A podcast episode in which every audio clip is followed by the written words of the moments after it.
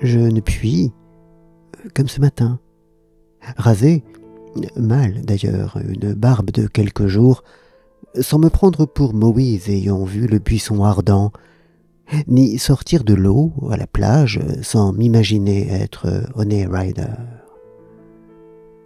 Ceux qui me connaissent savent pourtant qu'en dépit de nombreux points communs, n'ai-je pas, moi aussi, deux yeux, un nez, une bouche? Je ne suis ni tout à fait Charlton Heston, ni tout à fait Ursula Andress. Et en dépit de ma vanité, que connaissent aussi ceux qui me connaissent, j'en ai bien conscience.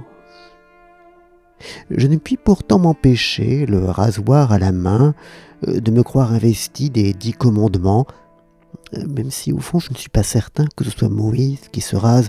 Euh, peut-être est-ce plutôt Kirk Douglas en Spartacus, ou Charlton Heston mais en Ben ni, sortant des eaux turquoises de Notre-Dame, de me représenter radieux en bikini telle est la force des images du cinéma qu'elles s'imposent à moi, comme s'imposent les traits de caractère, les façons de faire, les modes de pensée des grands personnages de la littérature, la geste des grands mythes et les scènes de certains tableaux.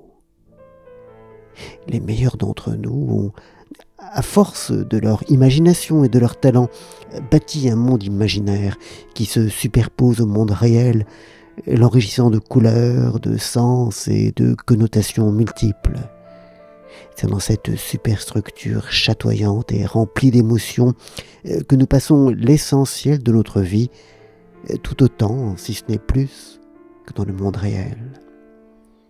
C'est dans ce pays imaginaire que, semblable à Peter Pan, nous vivons, euh, faisant notre cinéma et y prenant un immense plaisir.